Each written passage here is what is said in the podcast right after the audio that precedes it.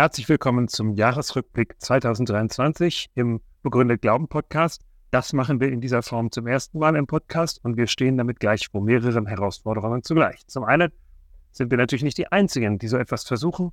Und jetzt könnte man auf die Idee kommen, es ist so wie sonst bei Konferenzen, es wurde schon alles gesagt, nur noch nicht von jedem.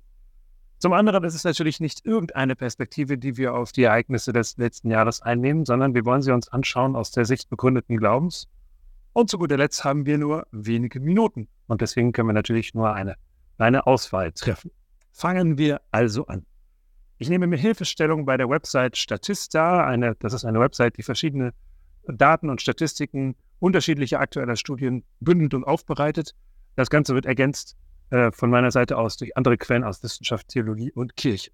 Beginnen wir also im Januar 2023 mit dem Silvestervideo, das die noch damalige Verteidigungsministerin Christine Lambrecht aufgenommen hatte und von dem viele Beobachter sagten, sie traf den Ton nicht. Sie nahm ein etwas heiteres und auch unprofessionell wirkendes Video auf in einer Zeit, die sehr schwierig und kritisch war. Und viele hatten den Eindruck, sie ist ihrer Aufgabe nicht gewachsen.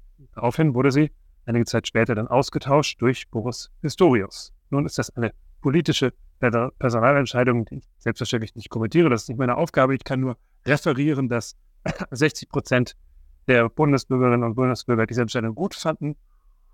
Ich kann allerdings noch hinzufügen, dass es durchaus auch ein Thema ist für Christen. Christen und Kirche fassen das Thema Verteidigung sonst gerne mit spitzen Fingern an. Dadurch verschwindet es allerdings nicht und ich finde es nicht richtig, dass wir uns in eine fromme Parallelwelt zurückziehen. Und natürlich kann man zu diesem Thema gerade als Christ unterschiedliche Positionen einnehmen. Es gibt Christen, die ich achte und schätze, die mit guten biblischen Gründen eine radikal pazifistische Position einnehmen und das auch offen kundtun. Wenn man allerdings keinen radikalen Pazifismus vertritt und nicht grundsätzlich ausschließt, dass wir Militär brauchen, wenn also Verteidigung nötig ist, dann muss die Diskussion darüber wirklich und nötig sein, äh, welche Leute das am ehesten leisten können und wie wir sie bestmöglich ausstatten und unterstützen können. Ebenfalls im Januar 2023 fand der Durchbruch von ChatGPT äh, statt. ChatGPT ist ein Chatbot, also ein Programm, das dem Nutzer Fragen beantwortet und es ist KI-gestützt, also durch sogenannte künstliche Intelligenz ähm, gestützt. Und das Programm verzeichnete einen Rekord, weil es nämlich innerhalb von nur fünf Tagen eine Million Nutzer hatte. Auf dem zweiten Platz dieser Tabelle von Nutzern in kürzester Zeit steht Instagram. Äh, das hatte eine Million Nutzer im Laufe allerdings erst von zweieinhalb Monaten. Also fünf Tage ist ein echter Rekord. Künstliche Intelligenz scheint also ein Thema zu sein und bei allen Diskussionen und bei allem Nachdenken über dieses Thema schwingt mit, ist das nun nur ein neues Werkzeug, das uns ermöglicht, besonders gut bestimmte Aufgaben zu erledigen, oder ist es tatsächlich eine Form von Intelligenz? Steckt in dieser äh, Entwicklung, Weiterentwicklung sogenannter künstlicher Intelligenz gar eine Infragestellung menschlicher Besonderheiten? Dazu haben wir im Begründet Glauben Podcast eine eigene Folge aufgenommen und auch uns öfters schon damit befasst. Deswegen an dieser Stelle nur so viel. Der Internetpionier Warren Lanier hat äh, einmal einen Aufsatz geschrieben vor relativ kurzer Zeit mit dem Titel There is no AI, also es gibt gar keine künstliche Intelligenz. Das ist eigentlich eine äh, irrtümliche Bezeichnung. Eigentlich ist das, was man künstliche Intelligenz nennt, nur ein neuer Umgang mit riesigen Datenmengen auf eine sehr geschickte Art und Weise. Der Ursprung dieser Datenmengen ist aber letztlich immer auch der Mensch. Also es sind Daten, die ursprünglich von Menschen produziert wurden. Es ist nur eine gewaltige Menge davon, die in diesem Programm besonders geschickt verarbeitet werden. Und das holt das Ganze so ein kleines bisschen von diesem, diesem hohen Ross der vermeintlich künstlichen Intelligenz.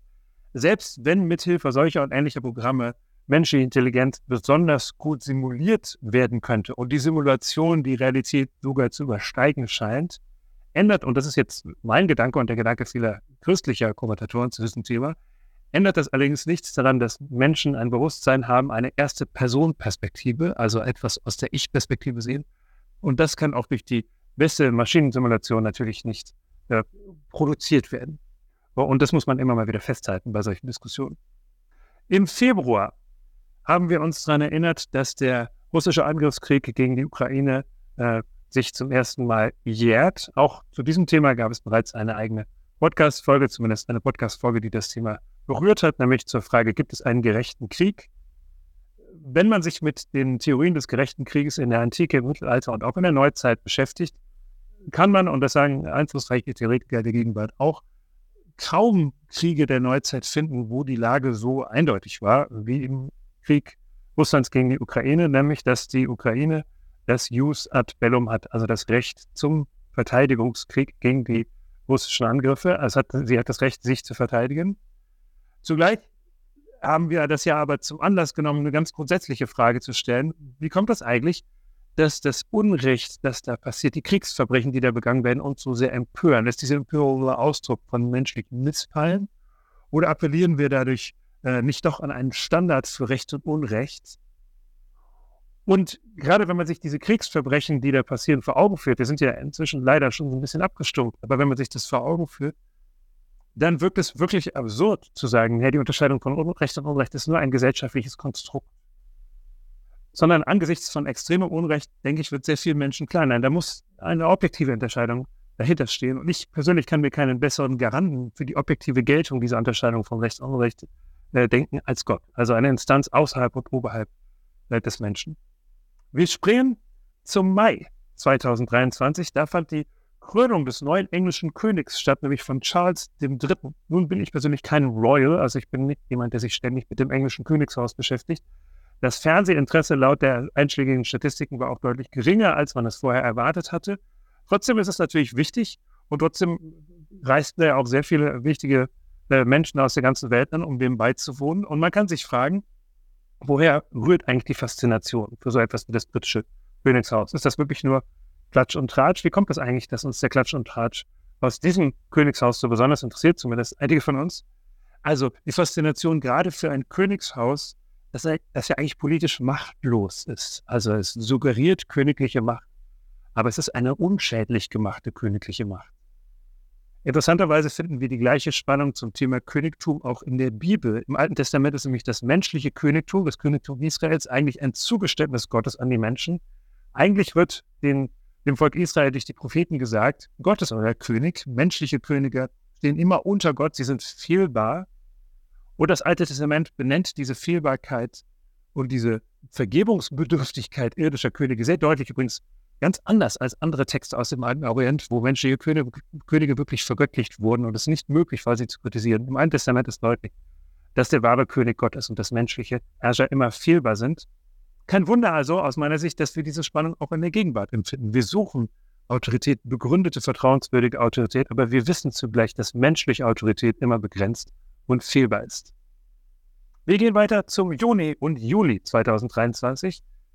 Und hier könnte man sich zwei Ereignisse anschauen, die aus verschiedenen Lebensbereichen eigentlich stammen, aber die im Grunde das gleiche Thema haben. Nämlich zum einen die Missbrauchsvorwürfe gegen die Band Rammstein und der Übergriff des Präsidenten des spanischen Fußballvereins, ähm, äh, Fußballverbands, nämlich Luis Rubiales, bei der Siegerehrung der Frauennationalmannschaft, der spanischen Frauennationalmannschaft, die die Weltmeisterschaft gewonnen hatte. Also dieser, dieser Kuss auf den Mund war bei dieser Fußballspielerin, äh, der eben dann nachher als, als Übergriff angekreidet wurde. Äh, auf beide Vorwürfe reagierten große Teile der Öffentlichkeit verständlicherweise und auch zu Recht mit großer Empörung. Also, dass man gesagt hat, es kann nicht sein, dass, dass Frauen in dieser Weise äh, belangt werden und, und äh, ihre Grenzen überschritten werden, äh, missachtet werden. Und zugleich gab es Versuche der Relativierung. Also bei den Geschädigten gab es sofort Versuche der Relativierung äh, und es wurde immer gesagt, das muss man im Kontext verstehen. Und, und das war ist ja gar nicht so schlimm und das war auch sowieso äh, konsensual. Also die Beteiligten waren auch damit einverstanden. Als Christ kann ich an der Stelle nur sagen, ich begrüße es, dass äh, Menschen hier deutlich sensibler geworden sind, dass das Recht von Frauen, überhaupt von Menschen, aber auch besonders von Frauen auf körperliche Unversehrtheit viel, viel sensibler geachtet wird als noch in früheren Zeiten. Äh, ich halte es für selbstverständlich als Christen, dass wir körperliche Grenzen achten, denn andere Personen sind niemals Objekte, sondern sie sind auch als körperliche Wesen Gottes Ebenbild. Das scheint mir also ein zentraler christlicher Wert zu sein, hier ganz eindeutig Grenzen zu achten auch die Abwehrmanöver der Beschuldigten sind natürlich aus biblischer Sicht nichts Neues. Also solche Abwehrmanöver oder so Schuldverschiebemanöver, die finden sich schon in der Sündenfallgeschichte in 1. Mose 3, dass die Beschuldigten sagen, ich weiß ja gar nicht oder die Umstände sind schuld. Und natürlich muss man sagen, dass in der öffentlichen Wahrnehmung zunächst immer erstmal die Unschuldsvermutung gilt, also wo man jetzt anders als bei Louis Rubiales nicht sehen konnte, was passiert ist, da konnte man es ja sehen. Also wo Vorwürfe erhoben werden gegen jemanden, man muss man sie erstmal überprüfen, der Vorwurf alleine reicht nicht. Aber zugleich rechnen wir mit handfestem Versagen bei Menschen. Und wir rechnen damit, dass diese Menschen sich dieses Versagen dennoch nicht eingestehen werden, sondern alles Mögliche mobilisieren werden, um äh, dieser Einsicht irgendwie zu entgehen. Wir sind immer noch in der Mitte des Jahres. Im Juli August konnte man an verschiedenen Stellen in der Welt sehr augenscheinlich Folgen des Klimawandels beobachten. Der Juli ist nämlich der heißeste Monat seit Beginn der Aufzeichnungen, der Temperaturaufzeichnungen gewesen, sagen äh, einschlägige Wissenschaftler. Und der August verzeichnete mehrere Extremwetterereignisse, unter anderem in den Alpen. Und natürlich sagen alle Beteiligten, das ist je für sich kein Beweis für den menschengemachten Klimawandel, aber die Klimawissenschaft und auch die Wissenschaft mit großer, überwältigend großer Mehrheit sagt, ohne den Klimawandel würden solche Ereignisse nicht so gehäuft auftreten. Also wir können wirklich mit eigenen Augen sehen, was da gerade passiert. Und auch dazu, zu diesem Thema und zur christlichen Verantwortung im Kampf gegen den Klimawandel, haben wir schon Podcasts aufgenommen. Wir springen zum Herbst. Der Oktober 2023, der 7. Oktober, verzeichnete den Angriff der Hamas-Terroristen auf Israel. Also eine ganze, äh, eine ganze Reihe von Terroristen, die eindringen und ähm, unzählige Zivilisten, völlig unbeteiligte Menschen töten. Über 1200 Menschen sind dort getötet worden. Zum Teil sind sie bestialisch getötet worden, auch sexuell misshandelt worden. Es kommt jetzt alles nach und nach ans Licht. Und diese Terroristen nehmen bei diesem Angriff um die 240 Geiseln. Die Verhandlungen um die Freilassung der Geiseln laufen noch. Einige sind inzwischen schon umgekommen. Kurz darauf reagiert Israel militärisch, zunächst mit Luftangriffen, dann mit einer Bodenoffensive im Gazastreifen, die zahlreiche Opfer hatte. Das hängt damit zusammen, dass ähm, die äh, Hamas-Führung sich bewusst unter zivilen Zielen verschanzt. Das Tunnelsystem, das da gebaut wurde, das kommt jetzt auch langsam ans Licht. Und es werden eine ganze Reihe Verhandlungen über die Freilassung der Geiseln geführt. Dieser Podcast ist selbstverständlich viel zu kurz, um darüber sinnvoll etwas zu sagen. Deswegen beschränke ich mich auf zwei ganz kurze Punkte.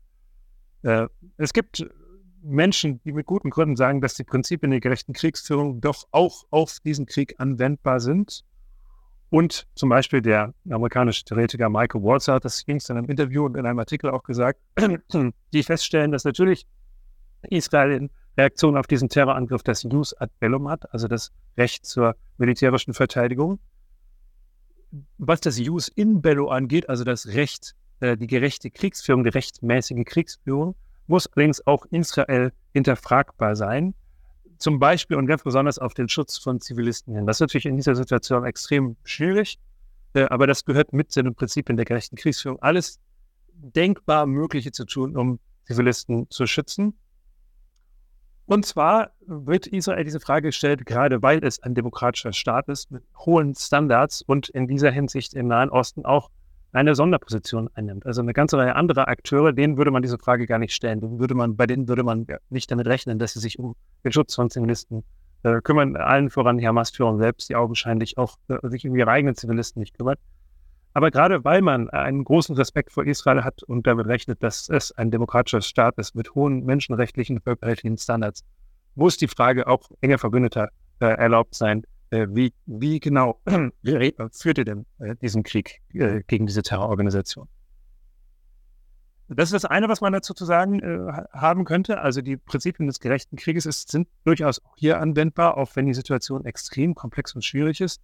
Das zweite, was man dazu sagen kann aus christlicher Sicht, ist, dass die Welle des Antisemitismus, die durch die ganze Welt schwappt, in Reaktion interessanterweise schon auf die Terrorangriffe der Hamas, nicht erst auf die militärische Reaktion Israels, sondern sondern in Reaktion auf die Terrorangriffe der Hamas, dass diese Welle des Antisemitismus uns natürlich zutiefst erschrecken muss. Zudem äh, passierte ja auch in Deutschland. Und als Christen sind wir hier besonders gefordert, weil wir in einer besonderen Weise ähm, an der Seite des jüdischen Volkes stehen. Die Statistiken sagen zum Beispiel, dass in der jungen Generation unter den 18 bis 24 Jahren das Wissen über die Verbrechen des Nationalsozialismus langsam, aber deutlich zurückgeht. Zum Beispiel das Wissen über die Ereignisse der Reichspogromnacht geht in der Generation der 18- bis 24-Jährigen stark zurück. Und hier haben wir natürlich auch eine Aufklärungsaufgabe.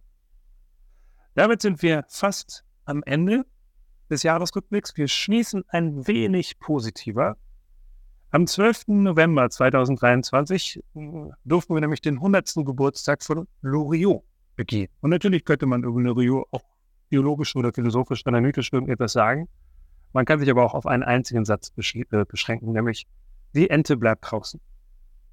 Am 22. November 2023 gedachten wir des 70. Todestags von C.S. Lewis. C.S. Lewis, der christliche Schriftsteller und Apologet, einer der wichtigsten Schriftsteller und Apologeten des 20. Jahrhunderts, den wir im Institut immer wieder thematisiert haben. Wir haben auch eine ganze Reihe von Podcast-Folgen anlässlich dieses Todestages aufgenommen. Er, C.S. Lewis, erinnert uns daran, dass das wichtigste Jahr, das wichtigste Ereignis des Jahres eines war, das natürlich längst stattgefunden hat, vor über 2000 Jahren. Ich zitiere aus einem Interview, da hat C.S. Lewis gesagt, die Geburt Christi ist das zentrale Ereignis in der Geschichte der Erde, die eine Sache, um die es in der ganzen Geschichte geht.